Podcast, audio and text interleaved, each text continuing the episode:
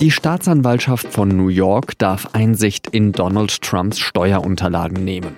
Das hat der oberste Gerichtshof in den USA entschieden. Klingt nach einem krassen Urteil, aber es hätte wesentlich schlechter für den Präsidenten laufen können, sagt der Außenpolitikchef der Süddeutschen Zeitung Stefan Cornelius. Sie hören auf den Punkt mit Jean-Marie Magro am Freitag, den 10. Juli. Nicht nur die Süddeutsche Zeitung, aber auch wir haben am Donnerstagabend, wie ich finde, ein bisschen missverständlich getitelt. Die SZ hat eine Eilmeldung versendet, bei der stand, US-Präsident muss Steuerunterlagen offenlegen. Das ist zwar so richtig, aber ich dachte in diesem Moment, dass wir alle jetzt endlich sehen können, ob der Mann je Steuern gezahlt hat oder nicht. Das steht so aber nicht im Urteil. Worum ging es also eigentlich? Am Donnerstag hat der Supreme Court, also der oberste Gerichtshof in den USA, ein Urteil gefällt. Dabei ging es um Trumps Kreditgeber, also zum Beispiel die Deutsche Bank. Die Frage war, ob diese Kreditgeber dazu gezwungen werden können, die Steuererklärungen und auch weitere wichtige Finanzunterlagen des Präsidenten rauszurücken oder ob sie das nicht tun müssen. Und das Urteil lautet zumindest teilweise. Also die Staatsanwaltschaft von New York, darf diese Unterlagen einsehen, der US-Kongress nicht. Insofern wird auch die Öffentlichkeit die Steuerakte Trumps zumindest vor den Wahlen nicht zu Gesicht bekommen und vielleicht auch niemals. Trump selbst sagt, auf der einen Seite sei er zufrieden, auf der anderen Seite dann aber doch nicht so sehr. This is a political witch hunt, the likes of which nobody's ever seen before. It's a pure witch hunt, it's a hoax just like the Mueller investigation was a hoax that I won. And this is another hoax. This is purely political. Trump sagt also, wie schon so häufig, dass man sich gegen ihn verschworen habe und dass dieses Urteil politisch motiviert sei. Aber so schlecht ist es für ihn gar nicht gelaufen, sagt der SZ-Außenpolitikchef Stefan Cornelius. Ich habe vorhin mit ihm über dieses Thema gesprochen. Herr Cornelius, können wir überhaupt von einer schweren Woche für Trump sprechen? Immerhin haben die politischen Gegner keine Einsicht in diese Steuerakte.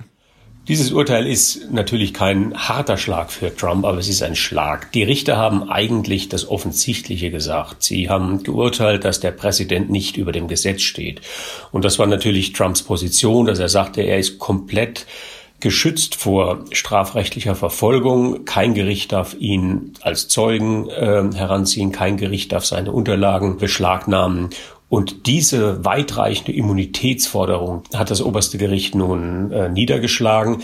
Und damit befindet es sich in guter Tradition. Das haben oberste Gerichte seit Beginn der Geschichte der Vereinigten Staaten getan. Aber natürlich ist das Urteil, wenn man nun ins Detail schaut, erheblich differenzierter und kein wirkliches Problem für Trump, weil es keine unmittelbaren rechtlichen oder politischen Folgen zeigen wird. Jetzt ist es ja so, dass wir seit Jahren eigentlich darüber diskutieren, dass Trump doch endlich seine Steuererklärung rausrücken solle. Eigentlich hat er doch jetzt erst recht wieder ein Motiv zu gewinnen, denn das äh, garantiert ihm anscheinend doch eine gewisse Immunität zumindest. Faktisch wägt das oberste Gericht zwei Güter, nämlich die Macht des Präsidenten und die Einbindung dieses Präsidentenamtes Strafsystem.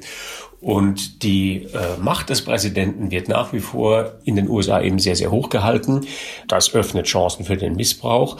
Aber gleichzeitig ähm, sind die Richter auch sich der Tatsache bewusst, dass der Kongress tatsächlich auch mit neuen Vollmachten gegen den Präsidenten Schindluder treiben könnte. Also es ist eine sehr delikate Abwägung. Äh, sie wird Trump am Ende nicht wirklich helfen, aber unmittelbar schadet sie ihm auch nicht, weil die Beschlagnahmung der Unterlagen und vor allem auch die weiteren Verfahren, die nun vor unteren Gerichten stattfinden müssen, ihm zumindest viele Monate nochmal Luft verschaffen werden. Es ist natürlich immer schwierig zu wissen, was in diesem Kopf, in diesem Trump vorgeht. Aber glauben Sie zumindest, dass er sich etwas geärgert hat darüber, dass der Supreme Court so geurteilt hat, wo er doch vor gar nicht allzu langer Zeit zwei neue Richter hat einsetzen lassen, die ja eindeutig eigentlich seine politische Agenda verfolgen sollten?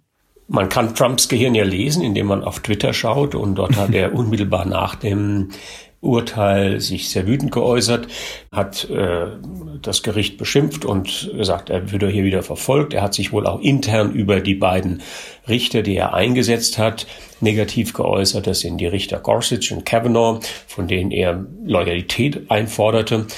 Er glaubt, diese Richter, die er einsetzt, sind Marionetten, das sind Puppen, das sind Leute, die ihm äh, wirklich blind Gefolgschaft leisten müssen. Aber nein, das sind die höchsten Richter der USA. Und es ist ja bemerkenswert, dass dieses Gericht, das nun doch sehr konservativ äh, eigentlich besetzt wurde, in den letzten Tagen und Wochen auch enorm liberale und offene Urteile gefällt hat, zum Beispiel zu Immigration, zu Schwulenrechten äh, oder Minderheitenfragen. Die juristische Seite ist ja die eine, auf der anderen Seite gibt es dann natürlich ebenso die politische Masse eines äh, solchen Skandals oder zumindest eines solchen drohenden Skandals. Kann man denn sagen, dass äh, die Steuererklärung von Trump wirklich ja so eine politische Bombe sein könnte, die ihm dann auch in der Präsidentschaftswahl schaden könnte? Oder ist es wie bei der Ukraine-Krise zum Beispiel auch oder bei sämtlichen anderen, was davor passiert ist, das interessiert die Wähler Trump sowieso nicht? Ja, da haben Sie völlig recht, es verpufft ja bei Trump alles. Jeder Skandal, jeder Anwurf, jeder Nachweis einer Verfehlung hat nicht sehr starke Folgen. Alles, was wir über Trumps Finanzgebaren wissen, wussten wir schon vor seiner Präsidentschaft. Sein Geschäftsgebaren, seine Geschäftspartner, die mafiösen Strukturen, mit denen er verquickt war. Es ist alles bekannt und es hat ihm nicht geschadet. Nun gibt es allerdings auch einen anderen Effekt und der ergibt sich daraus, dass nun doch sehr, sehr viele Ereignisse zusammenkommen. Und in der Summe dieser Verfehlungen, in der Summe der negativen Dynamik für ihn ergibt sich schon ein Problem inzwischen für Trump. Dieses Supreme Court Urteil wird in der breiten Masse der Wähler keine Wirkung zeigen. Selbst eine Veröffentlichung der Steuerunterlagen würde eine Mehrheit nicht interessieren, aber es ist wieder ein Stückchen mehr. Es ist wieder ein Tropfen in dieses Fass hinein. Und davon hatten wir wirklich in den letzten Tagen mehr als genug. Man kann sagen, Trump hat im Moment keinen sehr guten Lauf. Vor allem durch die Corona-Krise nehme ich mal an, wo jetzt über 50.000 Amerikaner pro Tag sich infizieren. Die Corona-Krise ist das entscheidende Thema. Diese Präsidentschaft wird sich an Corona entscheiden. Sie wird sich daran entscheiden, wie stark die Wirtschaft sich im Herbst erholen kann, ob sie es überhaupt kann und natürlich, ob die Amerikaner das Gefühl haben, dass ihr Präsident sie in dieser Gesundheitskrise alleine gelassen hat, dass er sie nicht geschützt hat. Und sein Versuch, selbst Corona zur Polarisierung zu benutzen, indem man die Leute aufruft, in die Schulen zurückzugehen, indem er Gouverneuren androht, ihnen Geld zu streichen, sollten sie Universitäten nicht wieder öffnen.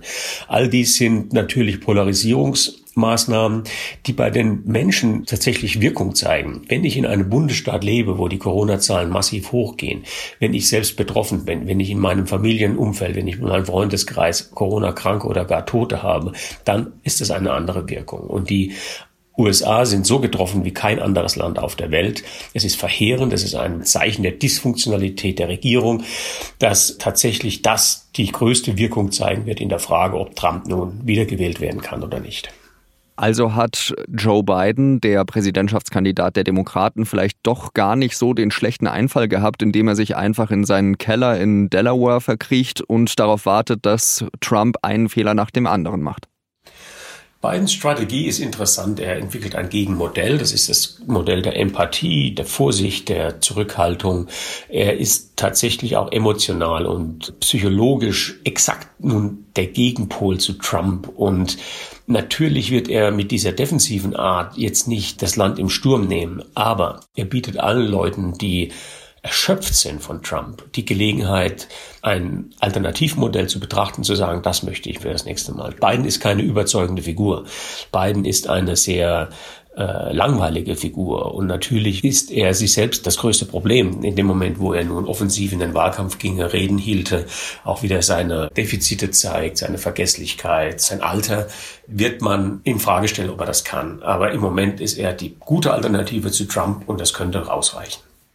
Vielen Dank, dass Sie sich die Zeit für uns genommen haben, Herr Cornelius. Und jetzt noch weitere Nachrichten.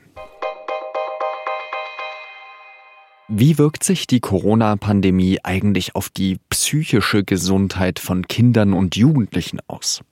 Das hat das Universitätsklinikum Hamburg-Eppendorf untersucht. Etwa 1000 Kinder und Jugendliche haben per Online-Fragebogen an der Studie teilgenommen.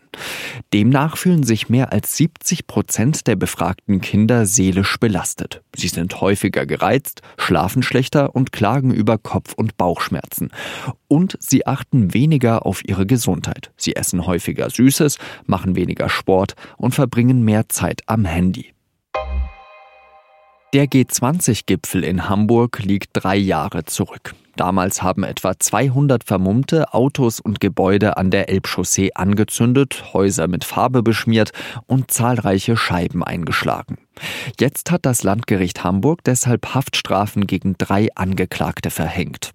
Ein 24-Jähriger aus Frankreich ist wegen schweren Landfriedensbruchs und gefährlicher Körperverletzung zu drei Jahren Gefängnis verurteilt worden. Zwei Männer aus Hessen haben mehr als ein Jahr auf Bewährung bekommen. Die Staatsanwaltschaft ermittelt noch gegen andere mutmaßliche Beteiligte. Im August will der FC Bayern zum ersten Mal seit 2013 das sogenannte Triple klarmachen. Also nach Bundesliga und DFB-Pokal auch die Champions League gewinnen.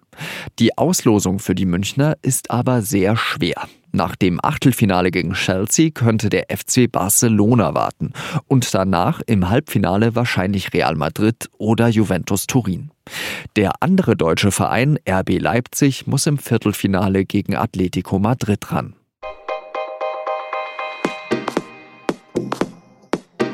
Vor ein paar Wochen haben wir in Auf den Punkt eine Chronologie der ersten Monate der Corona-Krise veröffentlicht. Dafür hatte ich mit mehreren hochrangigen Politikerinnen und Politikern gesprochen. An diesem Wochenende kommt in der Süddeutschen Zeitung so ein ähnliches Projekt. Darin rekonstruieren unsere Redakteurinnen und Redakteure, wie Deutschland in den Monaten April bis Juni mit dem Lockdown umgegangen ist. Das war auf den Punkt. Redaktionsschluss war 15.30 Uhr. Bleiben oder werden Sie gesund. Ein schönes Wochenende und bis bald. Salü.